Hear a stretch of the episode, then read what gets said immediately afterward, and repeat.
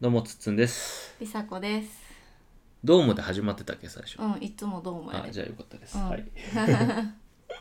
撮り直してますからねこれねさっき30秒と 撮ってたんですけどはい行き詰まってしまいました すいませんでしたえっ、と今回の話題はゲームなんゲームについてなんですけど、はいテレビゲームねえーっとこのんこの4月からルールを変えたんだっけうんうん2月2月かかなでその前にもルールを変えてますよねうんうん何回か変えてるねえっ、とテレビゲームについては最初やってもいいなんぼでもやっていい時期があって、うんうんえーでそれが、まあ、下の子が4歳の時期か3歳4 4歳歳になる頃、うんうんえーそのあたりの様子見てるとこうが我慢できない、うんえーとか、まあ喧嘩の種になるっていう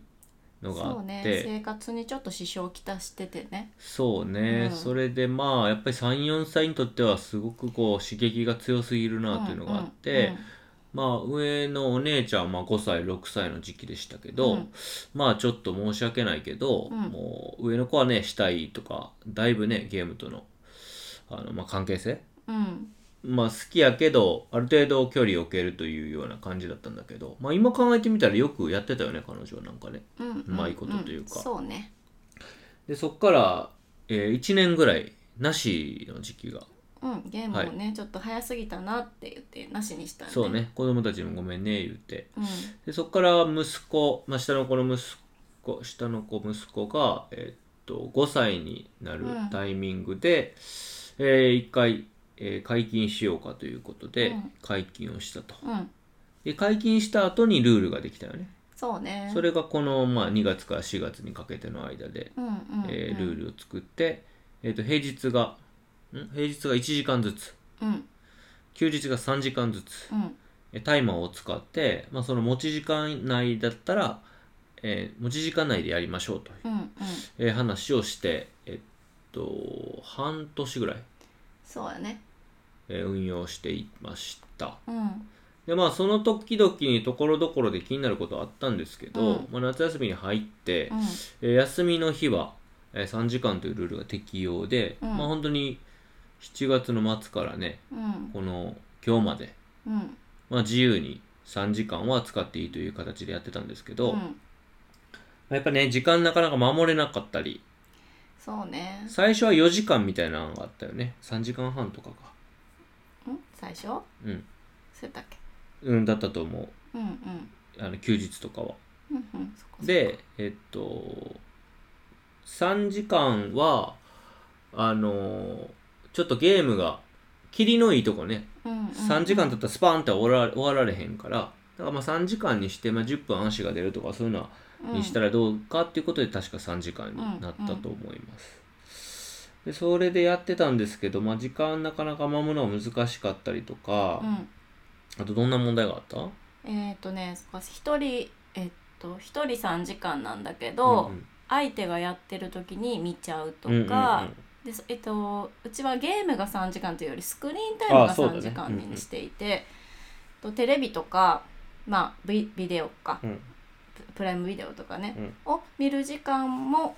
その3時間のうちに含まれうんるっていんんうんんルールなんだけどだから自分がやってなくても相手がやってるゲームを見ててもそれも時間に入っちゃうんだけど、うんうんその辺がすごい曖昧になっちゃってそうただり、ねまああとはえっとそのまあ 1, 一時間ずつ大体交代してやってたんだけど、うんそのむ相手がやってる1時間はなんかこう有意義に使うっていうよりももう時間が早く経つのをひたすら待つみたいな感じになってて。うんなそこが結構気になってたよね梨紗子さんそはうでだからね結局3時間ずつやるか1日6時間やってるみたいなゲームに支配されてるっていうかうんうんうんうん実質やってなくても、あの3時間ずつそうそう合わせて6時間ってことで結構じゃあなんかちょっと公園行こうかとか、うんちょっとなんかしようかっていうのがもう夕方4時とかになっちゃうね、なんか1日のそのゲーム以外の時間ができるのが本当に2時間とかになってしまって、まああの補足で言うと2人が一緒にやゲームをやってる時間もあるから、うんまあいつも6時間っていう感じじゃないし、うんうんまあ、体感で言うと多分4時間とか4時間半ぐらいかな、うん感覚的にはあの僕とその、まあ、ゲームが結構そのポケモンユナイトっていうゲーム結構ハマってて、まあ、それがかなり戦略性を問われるゲームなのでうんあの上手い人のねプレイ映像を見たりとか、あと新情報を見たりとかっていう時に、まあちょっと YouTube 見ようかっていう話になった時に、その時にやっぱタイマーのカウントをしてなかったりするから、そうねだからなんか実質まあ4時間半ぐらいかな、なんかこの、あ違うで、そう。で、まあひひどい時というかう、んはりさこさんの言うとり6時間。うんで、しかもその、やっぱ6時間やってると時間的にもう、あの、なんていうのか、ほとんどの時間を、へあの、そうねで日中の時間を日中過のごしちゃってるので、っていうのもあったしあとまあ4時間半5時間とかっていうねそのバラバラに、うんうんえー自分がゲームしてる時間人のを見てる時間ちょっとなんか動画を見てる時間とか、えーパパが携帯してるのをちょっと見たりとかっていうのを含めると4時間半ぐらいうんで4時間半ぐらいそういうスクリーンのものをやるとなんかこううん無気力になるっていうか、そうねなんか特にようちゃんがうんこう、えっと無気力というかまあなんだろうねグズグズするか、うん一番顕著なのはようちゃんがすごいやっぱり顕著にこうなんもかっとやりたいうーんとかでもここら辺このさソファでさもうううえーってなってる時もあるやん2人よ、うんうんまあ、あれ無気力やと思うねんだけど、うんあの状態になるのはやっぱね刺激がやっぱり強い、うん、そうやうねん、特に僕らがやってた頃のゲームはまあまあおもちゃって感じだよねうんうんでももう今彼らがやってるゲームはこう 3D 空間の中あーなるでほどね、ゲームの質が違うってことねすごいよ情報量がやっぱり、すその 3D 空間に入るっていうだけねマリオって横にただ移動するだけで、うんうんぴょこぴょこって敵が来て飛ぶかどうかうんジャンプするかどうかみたいなでも 3D 空間に行くと、まあ、360度の視野うんで視点もめちゃくちゃ変えるかうんうらん正直その人間の目になんかあんまり適応してないようなピュッピュッピュッピュッってねなるほど自分の首でも無理なうん動きをそのこの 3D スティうッんクスティックの操作ででもそれをしないといけないからうん特にこう対戦系のゲームだとうんうんもうねこ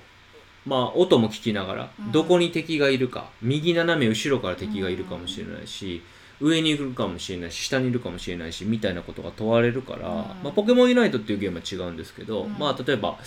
えっと、激しくないけど、えーマインクラフトとか、うんあと最近やってたスプラトゥーンというゲームはもう完全に激しい、えーうんオンラインで、えー、とよ4対4かそうななんでやた戦うゲームなんで非常にこう目が疲れる脳が疲れる、うんえーゲームだなとだからまあもっとやりたいっていうそのあのなんていうの中毒性っていうのもあるし、疲れる脳が疲れてそうね無気力になるっていうのもあったかなと思うねまあいいことももちろんあるんだけどねそれだけあ頭を使うっていうのはねそうだねで、うんすごくねその考えないといけないかうんうら、んそうやんなまあ、そういうこう、まあ、他の回でも話しましたけど、まあ、多分例えばスポーツに生きるとか、何か物事を攻略するときにこう抑えるべき点の勘勘みたいなもうのんセンスみたいなもの、まあそのチームプレーの時には何が大事かとか、うんうんえー相手と戦う時に、まあ、相手がどんな特性を持ってて自分はどんな特性を持ってて、何を押し付けたら相手に有利に立てるかとか、うんそういうのは確かに学んでると思うんだけど、まあね、それが大事なことかっていうとちょっとわかんない。それはもっそうねと後に学んでもいいことかなと思う。そうねでうんだか特らにその小さければ小さいほどえっと実際の体験とかね、うんうんそのスクリーンの中ではなくて自分が実際にこう目で見て感じてっていうんうう体験の方が大切かなとうんうん思ってる部分もね、結構大きいからそうだね。やっぱりその一日の中で結局ほとんどの時間がゲームが支配してるってなると、その3時間でルールは確かに、まあ、守っていたとしても、うんうんうんちょっとこれでいいいいのかみたいなねう、んうんうん感じにはなるよね。うんで、まあ、僕はあんまり詳しくは知らないんですけど、まあ、人から聞いた話では、その目うんで視神経が通ってるけど、視神経と脳はもものすごく近い、ほぼ、まあ、直結とは言わないけど、すごく近いところにいるから、多分目からの情報っていうのは脳にうんこう目からの情報が脳にっていうよりは脳がねやっぱ疲れやすいかなと思ってて、うんそれとえっ、とね目からものすごい刺激を受けてるわけようんその目ってさ何かをするために情報収集するうんものやんうんけどその情報収集量があまりにも多いうんからうんそれでこうそんな体験って日常でないと思うね、うんあと人間がこれまで体験したことないと思うの、うん歴史上それをやっちゃってるかなと思ってだからなやるほどねっぱすんごいこう人間にはなんか耐えられない脳への負荷みたいなのがもしかしたらあ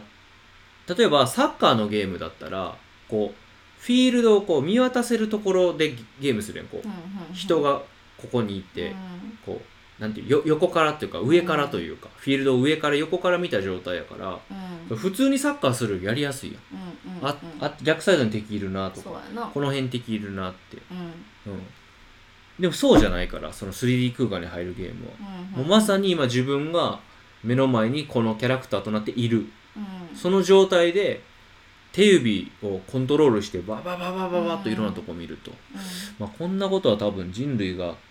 の経験したことのない刺激だと思うから、っんうんていうのを子供がやるっていうのは、まあちょっと無理あるんだろうなとそいううねなんかいろんな発達がある程度完了しているというかねそうねそうそうそうそれこそだからやっぱ10歳ぐらいがめ一個目安かなと思うけどで後にそのやるのうわーとっとね今まだうん5歳とかでそれを結構しかも長い時間、まあ、その1日平日の1時間っていうの1日1時間であれば言うてもそこまで大きな影響はないかなと私は思ってるんだけまど、あ、他でね学校に行ったりしてねそうそうそうそう体を動かしたり他のことでねうん友達と喋ったりとかするからね、うんただなんかやっぱ3時間でプラスその相手がやっていてどうやこうやでなんだかんだで結局そうそう4時間とかねそのた体感で言うとゲームに支配されてる時間が6時間とかでなってくるとちょっと話は変わるかなとうんうんうん思っでそうねでちょっとやっぱルールを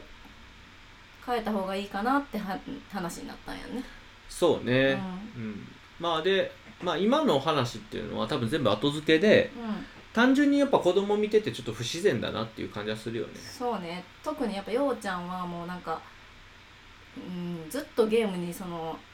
結構支配されてる感じはやっぱりすごいあるもんあねる、うんまあうん、まあでもそれはね結構日常あ夏休み入る前もやからやっぱりその刺激がすごいやろなと思うけど会話はが結構ゲームのな内容が多いしそもそもだからすごくこう依存的で、うんまあ、依存症という判断をしていいのかちょっと分かんないけど、うんその依存症の感じが出るよねか感触を起こすみたいなのもあるしそうねそうでまあその状態を続けると脳はその形にさ適応してしまうので、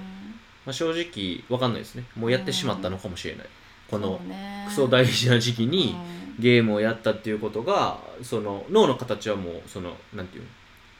決ま決まっちゃうっていうそかうやな固まっちゃうからまあちょっとこれがもしかしたら彼に迷惑をかけたようなことなのかもしれないけど、うんまあそれはもうね後になってみて分からへんそかうら、ねでもまだ間に合うんじゃないかなと、あー いうことでそうだねまあ、一応はあのうんここで方向転換をしようというふうになりましたね。うんうんまあなんかちょっと思ったのはやっぱゲームの刺激っていうのはあまりに強すぎて逆に日常のちょっとした刺激がもう楽しくないというか、うんうんうんうんなんかそういうののもあるのかなと弊害として、まあだから依存症だよね。うん、だからうん普通に公園で鬼ごっこするの楽しかったのに今までは、ゲームのその快楽みたいな快楽物質みうん、いたやいなのまがあこそううだよそうだよ。脳で出てきてそしたら鬼ごっこではその快楽物質が出なくなるみたいなのが、なんか起こってるんじゃないかなってこう見ていて思う特にようちゃんはね、うんうんみーちゃんはそんな風には思わへんねんけど、うんうんうんうんちょっとようちゃんはうんまあそうね個人差もあるかもしれないけどね、うんうんうん何歳とかだけじゃなくうっんてうん、うんうんどうかなって思うからね、一応それを僕らはあの良くないことじゃないかなというふうにして、あの前に進めようとでまあこれなんていうかなうん、まあ、これまでの時代だったらうんそのこれは良くないことで終わっていいと思うんだけど、うまあ快楽物質が出て、まあ、アドレナリンも出て興奮するでもそれをやり続けられる、うんえーっていうことがその例えばゲーム実況するとかゲーム実況してる人ってゲームしてる人にこうコーチングをしてとかメンタリ、えーメンタリングかメンタリングをしてこうお金を稼いだりもしてるわけよねつまりうん価値提供ができる、えーことにはつながっているので、まあ、このし社会の中でゲームばっかりしててもうん特に価値提供にならないでしょっていうのが、まあ、僕らの世代あーうんぐらいまでの価値観だったと思うけど、まあ、そっからまあ10年20年ぐらい、まあ、10年15年ぐらいかな経って、うんまあでもここ5年ぐらいもね YouTube も、うんまあ、ゲーム実況とかそのゲームっていう分野とか、うんまあ当然そのゲームを作る側に回るっていうのもあるから今あれよねゲームプロのゲームの e スポーツか、うんの選手を育てる学校みたいなのもできてるよねそうそうそうそう確かねまあそれぐらいにはなってきてるってことやなそう要はでまあそれはさな,、うんまあ、なったところでっていうのはあるわけよ、そうねなったところでっていうのは実際あるわけよね、うんであのまだまだあの息の長いうんうんうん、えー職業ではないからそれこそサッカー選手だってそうだからね、ううん、だからそのただ今これをやり続けてうんこれでこの脳みそになっていくというか、うんえっていうのはまあ別にそういう意味ではありだと思うのよね、ううんんだからそういう選択をするご家庭とかうん子供をサポートするっていうのはあっても全然いいかなとは思うんだけど、まあ僕と梨紗子さんのその子供感とか、まあ、子供が成長していくとか、うん大人になる上でなんか必要なことって考えた時にまあちょっと違うのかなと思ったからっていうそう,、ねまあちょっとは早いっていうだけかなとも思うそのもうちょっと本当に大きくなってからだったらまあ、なんやろうそのゲームまあでも確かそにこは別に重要じゃないでしょうんそうそうかいやわかんないけどそので結局これルールを押し付けるわけだから、うん子供に説明しないといけないっていうのがあったやんか、でまあ僕がどう説明したかっていうと、うそのこれからその子供たちが、んうんえー子供たちに向けて言った言葉としてちょっとここでは言えないけど、うんそのそのまま言えないけど、うんどんなこと言ったかっていうとその今後子供たちがこれからあの成長していく中で、うんまあ、自分の好きなこととかやりたいこととかを、うんあのどんどんやっていってほしいとうんでその中には自分に合うものとか合わないものがあると。うんえー得意なもの不得意なものがあるとで自分が好きでやりたくて得意で自分に合うものうんまあその中には例えば、まあ、ポケモンユナイトの話で言うとすごく攻撃的にいくのかうん味方のサポートをするのかってそういうこう役割っていう合う合わないもあってうんえそういうものがこう全部重なり合ったものうんが例えば自分のお仕事になったりとか、うんえっと自分のずっとこれからやっていこうというものになったらうんすごく幸せなことだからうんでそれを、まあ、見つけてほしいと思ってるとパパは。で今こうゲーム大好きだからゲームをやればいいと思うんだけど、うんゲームだけってなると自分が何が好きで何がやりたくて何が得意で何が合うかがやうんっぱ分かんなくなるから、うんだから今は本当いろんなことに触れてほしいうんあとやっぱりその手とか足とか動かしてうんえいろんなところに行ってみていろんな体験をするっていうこともすごく今は大事だからだからそのえー画面の前で手指を動かすだけっていうのはうんえーまあ、パパはそうは今はしてほしくないとうん、うんだからまあちょっとゲームの時間がまあ長かったりとか今のルールだとどうしてもゲームの時間を長く長くなってしまうからうんちょっと申し訳ないけどゲームの時間がね短くなるから好うんきなことの時間が短くなるっていうのは申し訳ないんだけど、うんもうこれはまあ大人、まあ、パパとママとしてちょっとこのルールにさせてほしいっていうふうに言ったと思いますがそんな感じに言ってましたよね、うんうん僕。うんそうだねっていうふうに伝えましたね、うんまあだからまあもうそのままの意味ですね、うん本当にその、まあ、自分の好きなことやりたいこと得意なことうん合う合わないあ合うことうんこの3つはまあ揃えられたらもう最高だと思うんで、うんそういうものがまあ好きだけどどうしてもうまくならないものって結構辛いのよねうんいいんだけどねそれで幸せは感じられると思うけど、うん結構しんどいから何が本当にね自分にとってなんか最適なんか分からへんからね、うんだからそれはもういっぱい体験するしかなくてうんそれはねちょっとでなんでそうなんいっぱい体験すればいいねんけどうんどうしてもゲームの刺激が強くて、ようちゃんとか見てるともうねゲームが圧倒的一番になっちゃうのよねさっきありそうさこう言ったとりでそうすると他の体験やっぱねしたくあんまりしたくないと思っちゃうし身にならへんのよね、で僕がそうだったのようん僕子供の頃ゲームぐらいしか逃げ場がなくて、うん今考えてみたら親が美術館とか、うんなんか観光地とかいろんなとこ連れてってくれたんやけど、もう別に全然興味なかったし、うんうん何かを学ぼうとも思わなかったし、そうもっとこれ知りたいなとか、うんそんなん全然感じなかったから、うんで今思えばねありがたい話だったなと思うんだけど、そういう経験踏まえると、まあ、まあある程度フラットにというか、あこんなことも楽しいこんなこともしてみたいえここすごいこんなんあるっていう、うん、だか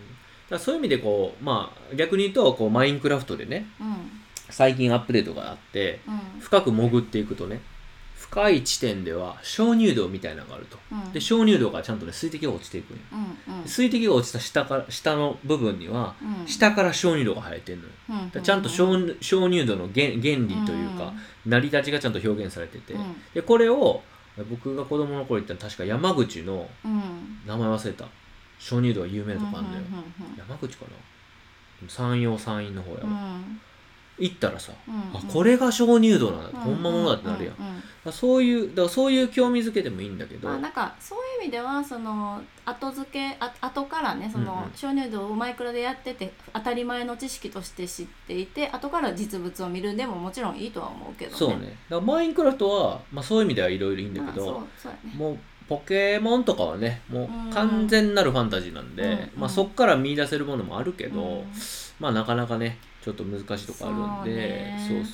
そうだからまあまあ僕が言ったのはそういうところですね、ううんん、自分に自分のまあライフワークだったり、うんえー最高と思える仕事だったり自分はこの役割を担う時が一番いいんだっていうのが、なんかこう少しずつでも分かっていけるよううにんいろんな体験をでいろんな体験をした上でこれいいなとかやっぱりゲームだなと思えば、まあ、10歳とか12歳ぐらいからバーッととりあえず伸ばして、そうねでどっかで壁にぶち当たったらそれでまた分岐点を考えるでいいと思うし、まあ、海外考えたら15歳とかね17歳ぐらいからもう何自分のキャリアをまず何からスタートするかも決めるから、日本だとやっぱり22うんうん21ぐらい22かなって感じはするけどそうそうそう大学でまあ考えたらとそうかね遊びながらいろいろ体験して考えたらやけど、まあ、もうちょい手前の方がいろんな意味でいいのかなと僕は思うんで、うん、だからなんか例えば面白いことをやってる人に会うとかねあそうだねそうだね、うん、なんかそういう取り組みをしてる場所に行くとかそうもだねもちろんいいと思うねんけど、うんうんうん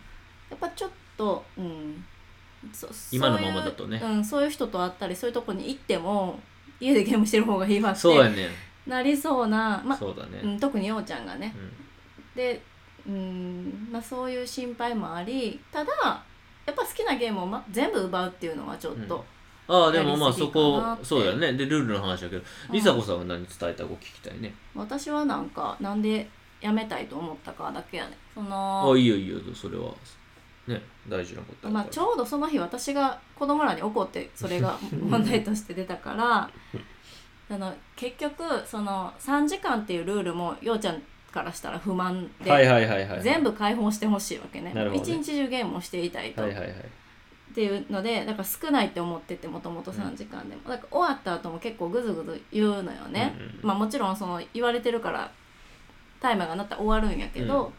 でまあグズグズ言うのはいいとして、まあ、でも終わりやからさって終わりやから、うんじゃあちょっと公園行くとかさじゃあちょっとなんか他の遊びするとかって、こう提案したりこう話し合ったりしてね、夏休みやし。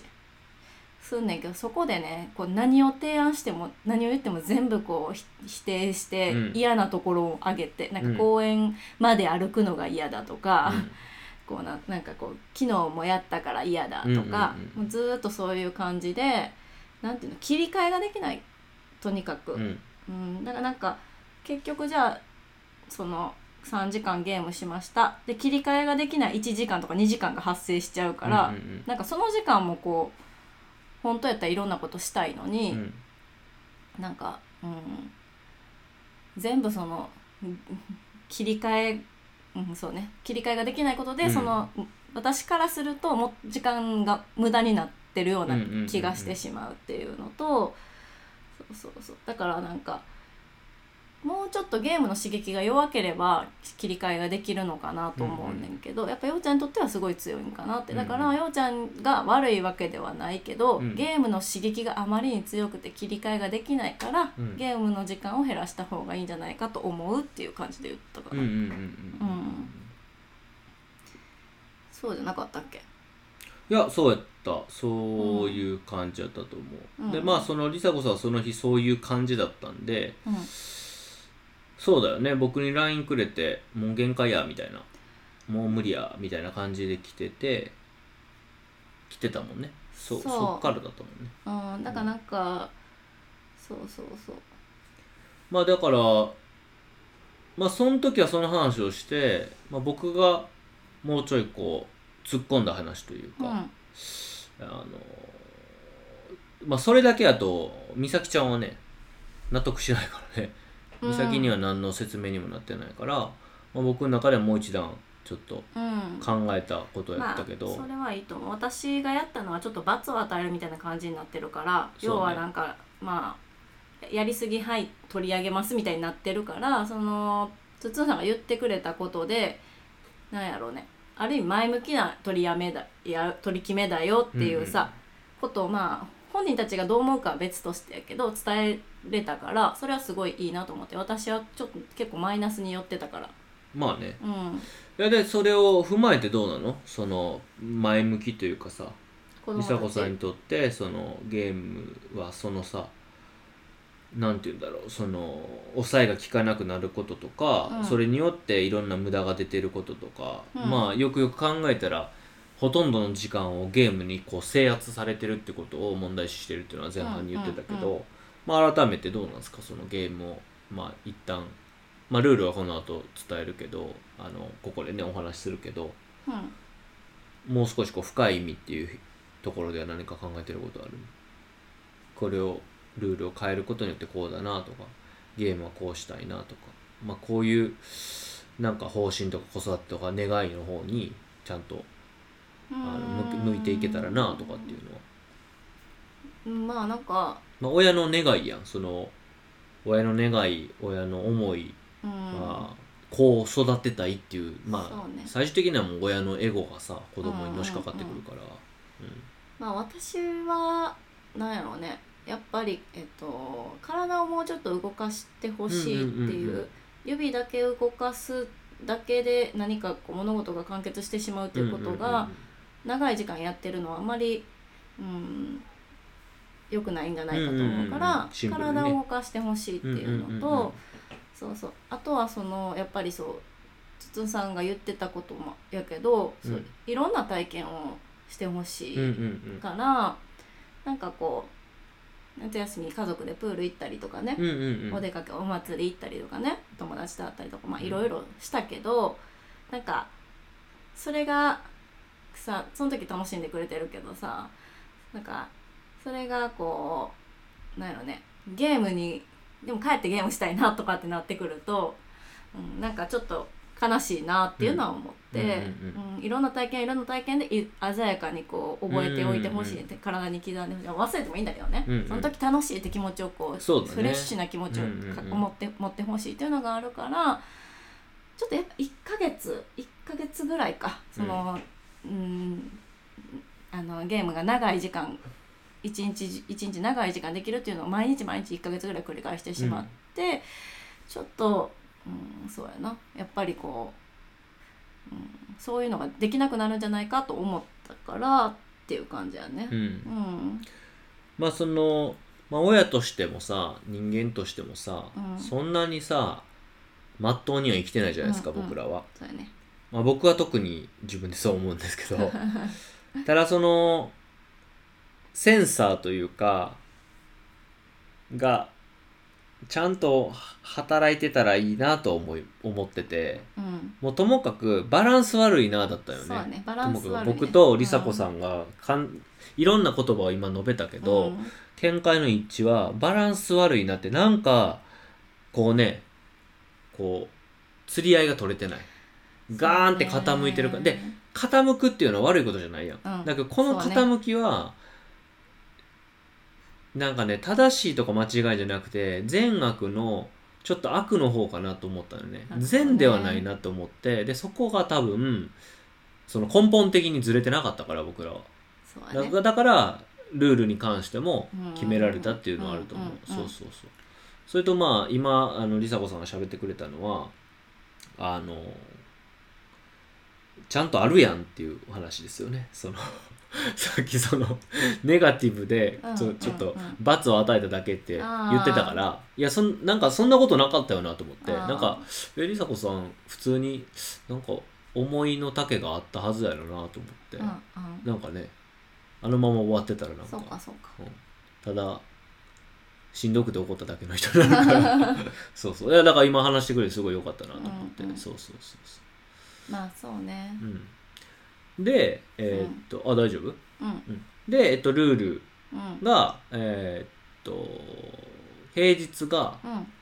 あ、まずね、大きなルールとして、うん持ち時間制ではなく、うんえっと、時間指定になりましたね。そうねはい。スケジュールというか、時間割というか、うんうんうんそういうふうにしました。で、うんその方が、すごくわかりやすい。うん僕らも、まあ、子供たちも管理しやすいからっていうことで、で、平日は5時から6時。夕方の5時から6時のはい1時間、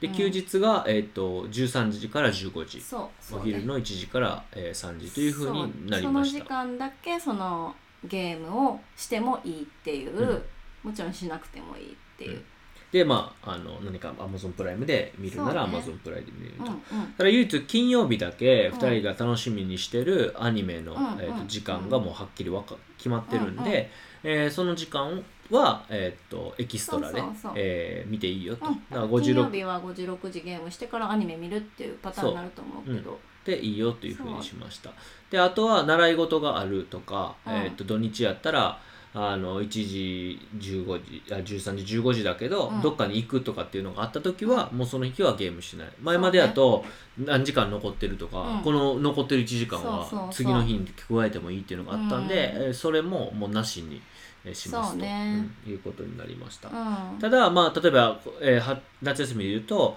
えー、と妹の家に泊まりに行く僕の妹の家に泊まりに行くとか、ばあばの家に泊まりに行くとか、うんまあ、僕があの仕事場のねうん事務所に、うんえーうん連れて行くっていう時、まあ、今日それこそ行ってきたんですけど、うん休みの日でね、うん休みの日として行ってきたけど、えーそういう時はあの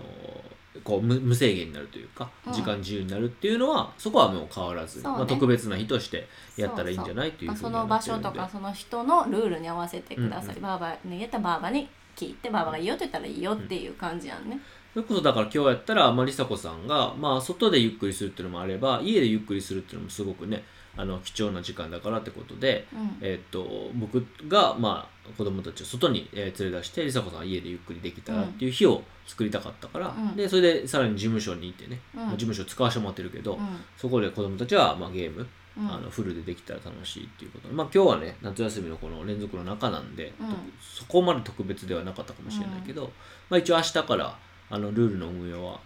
あじゃあもう昨日一昨日とかからやってたのか、うん昨日おそうとかとそういかからかななんか今日はちょっうんと、うあれやなそうそうそうブレイクって感じやったな、うんルールが始まったばっかりやったから、そうねまあ一応いきなり28あるか減らされたそうやなそうやなそういうのやったねうんうんうんでまあまああと3日ぐらいで夏休みも終わるからちょっと平日バージョンももうちょっとで始まるけど一応それに向けてもう一台スイッチを買うかっていうのは検そう討だしてるねよねというのはお互いに一人ずつゲームをしたい自分はこのゲームしたくて、私はこのゲームをしたいっていう時があると思うよね、うんその時に対応ができないとスイッチが一つしかないから、まあ、そうね奪い合いになる、まあ、これはね親としてちょっと新ルールを設けたし、うんまあそれぞれねその限られた時間の中で自分のやりたいことは目いっぱいやってほしいから、そうねまあ、もう一台スイッチがあれば、まあ、そこは解決するのかなっていう話で、ちょっとそれは検討していると。そうね特に平日はその5時から6時の1時間であの1台を共有すると30分になってしまってちょっと今までね 3, 3時間とか土日やってたことも考えるとちょっと物足りない気そうだ持ねちの方がやっぱ大きくなりすぎるかなっていうのもあって、そうだね一応検討中やね、まあ、うん一回様子を見たいというのもあるので、うんその30分30分にするのか、そうねなんか別のように使うのか、うんうんうんまあ、曜日分けとかねあるかもしれなうんいし、どまうあ、すそるのかね,、こをねちょっと様子見ながら、まあ、それはね本当に前向きに、うんあのーまあしないといけないかなそうといねうところですかね。まあ、このゲームに関しては結構こうルール変えたりやめたりやったりいろいろやってるからまたこれも変わるかもしれないしそうだねうん、どういうふうになるかちょっと分かんないけど、今回のルールはやっぱルールってシンプルな方がいいから、うんまあ、これぐらいシンプルなものに落としたこ落とし込んだ方が、あの全員にとっていいよね、うんうんそれは思いますねやっぱり裁量の余地があるとどうしてもそこにそうやねねうん、あの甘えてしまうところがあるから、うんうんうんやっぱりこれはルールの作り方っていう意味でも結構学びにはなったかうなんというところですね。うんまあ、ゲームはね、まあ、梨紗子さんは全然やらなかった人で、うん弟くんはやってたけどみたいな、うんあの育ってきた環境があり、うんまあ、僕はゲームが唯一のこう逃げ場というか、うんえー本当にこう大好きなものとして育ってきたといううんまあ、背景があって前も喋ったと思うけどあの中学の時に職業体験できるやつなんやっけうんトライアルウィークか、うん神トラ戸市イアルっていうね言い方はそうそうそう神戸だけなのかな神戸市がねトライアルウィークってわからへんけど一週間だけまあ職業体験やんなそう提携ししてる場所、まあ例えば六甲山牧場に行く人もいればボケたらあのローソンにね、コンビニであの就業体験するっていうのありましたけど、その時にね大学生のお兄ちゃんがいてうんうん大学生になってバイトもしてるみたいな話をして、うんすごいすごいお金入ってくるやんみたいな話、うんじゃあゲームやりたい放題やんめっちゃいいなみたいな話したら、いやもううんゲームなんか全然やらへんよって言った時に衝撃を受けたってういう、んねうんえー、18とか19になったらゲームせんくなるんやうって、んまあ、それぐらい衝撃でうんうんで自分が1819になって、まあ、今356ですけど、全然ゲームするんで、うんだからまあそこで違いが出るよねそうね結構ゲームしてたけどやらないという人おもう当然おいっぱいいるから、で僕はゲーム好きだったんで。うんいやそういう背景の2人の中でう、んでもまた子育てっていうと話が変わってくるっていうので、本当にこう、まあ、紆余曲折、試そう行ね錯誤をまあしているので、まあ、これをね聞いてくださってる方はこの実験結果をね報告してるので、うん結構まあ面白いんじゃないかなとか、うんまあ、うん皆さんもねこういうふうに運用してるとかまもああるとど思のうので、家庭も結構その与える時期も含めてねうんうん考えることはおあのトピックとしては結構どの家庭でも出てくるネタじゃないかな、そうゲだよねームとか、うんうんうんだからね、うんスまあ、マホとかもあるかもしれんけど、うんもうちょっと聞くのあそうね、うまん、あ、スマホ欲しいって言ってるもんねみーちゃんはね、言ってる言ってる、うんまあ今のとこ言ってるだけやけど、うんそうね、うんまあだからあのーまあお便りもありますお便りを送っていただけるとこもありますし、うんまあ、わがまま交差点サロンというね、うオんンラインサロンもあるので、えっと、説明欄に書いてますので、まあ、よかったらなんかそのゲゲームの話とかうん話題があればぜひ送っていただけると嬉しいですね、はいまあ、またあのこれがちゃんと運用できているのかとかまたねそうルールの変更もあるかもしれないちしょっと一ヶ月ぐらしたらもう一回どういう感じかちょっとねそうだね、うんうん報告を振り返ってみたらいいかなはい、したいなというふうに思っております、あとあれだねあのポケモンのねうんハマってるっていう話じゃないですかうんで世界大会があったんですようんポケモンポケモンのカードゲームポケモン GO、ポケモンユナイト、うんうんポッケンこの5つかなうんの全てのゲームが集まって全ての各それぞれの世界一を決めるっていうポケモンの大会があったんですよ、うん第1回がうんで来年は横浜でやるってことが決まりまして、うんうんうんこの大会のポケモンユナイト部門をね、うん結構、えーみーちゃんとようちゃんと見てたんですけど、うんで来年横浜って発表されて、うんうん一応来年横浜に行こうかなみたいな 話そうやねそれも実現するかどうかも含めてまたそうだねんちょっと話せそばれはだから、まあ、僕はねすごい楽しみなんですようん、うん、そうゲねームも好今きだ回しすごい前のめりやんなすっごい行きたいなと思ってだからなんかそういうそういうイベントに行くっていうのも興味なかったらさ、まあね自分子供たちが前のめりじゃなかったらうさ、んうんうんでなんかその、えーと東京のその化石博物あ館ーではい今はいはいポケモンとそほんまやなの今コラボやってやっててるよなとかあるやんか、でそれはそれやん、うんうんそのなんか世界大会とかこうんのエンタメがこうすごくきらびやかなところで、うんしかも真剣勝負もしてるわけやん、うんなんかこのイベントに自分が前のめりな状態あの子供たちがね、うん子供たちが自分自身が前のめりな状態でいけるっていうのはなかなかないから、まあ、来年にねこのゲームのルールチェンジがあるんで、うんうんどこまでその熱がね子供たちもありあ続ーけるかとはいはいはいかはいそうね、まあ、今日ねポケモンカードの話をしてて、まあ、ポケモンカードだったらスクリーンタイムじゃないしもしかしたらあー頭まあをま動あかすそうしねいいかもな全と然いかいもちょっとかも思ったから、なんかそういうのも含めて、うんでもなんかこのそこは結構チャンチャンスかなと思ってて、うん横浜大会やったら次どこでやるかちょっと分かんないまかあらねね。多分日本でそのねやる機会がそんなにそうねでめちゃくちゃ盛り上がってるのよ世界中うがんそうんのうんあの日本ポケモンが生まれたあの日本でんもうみんなあ日本に行きたそういかそうかなるほどねポケモンの聖地に行くんだっていうのうでんすごい盛り上がりそうでなんかその観光もそこに合わせてなんかやるかも、そうね、そう絶対やると思うねイベントみたいなのね、そうだからなんかそういうところに行ってねあーいろんなるなほどねなんかそういうこうエンタメの一つのすごく小さなものだうんうんうん、あのサッカーのワールドカップとかそういう規模じゃないうんオリンピックとかじゃないけどなんかこう自分たちが好きなものがこんな風にきらびやかにやられてて、こんなにいろんな人たちが来るんだ、うん世界中の人たちが来るんだっていう体験がサッカーとか興味ないからさ、うんオリンピックも興味ないや子供らはんなそうだんからその中でいけたらなというのはすごい楽しみにしてるんで、うんまあ、計画を練りつつ子供らも見つつ、うんあと横浜だとあの梨紗子さんがゴッサンズラブ旅行に行けるっていう話も聞いているのでそうですね私はゲーム興味ないんでその時間は完全にあの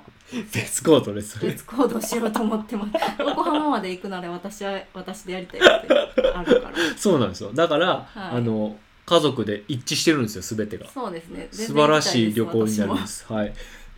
まあそれもね、私もはい、えー多分決まったらねうんうん当然その前にいろんな話そうをやねさせてもらうと思いますし、うんうんレポートもね行ったらレポートもすると思うので、はいまあ本当に1年後の話なんですけどね、うんうんそこうんねなことも考えてますというところですはね。はい、ということで今回は以上です。ははいい、ありそがとううねありございがまとしうごたざ。いました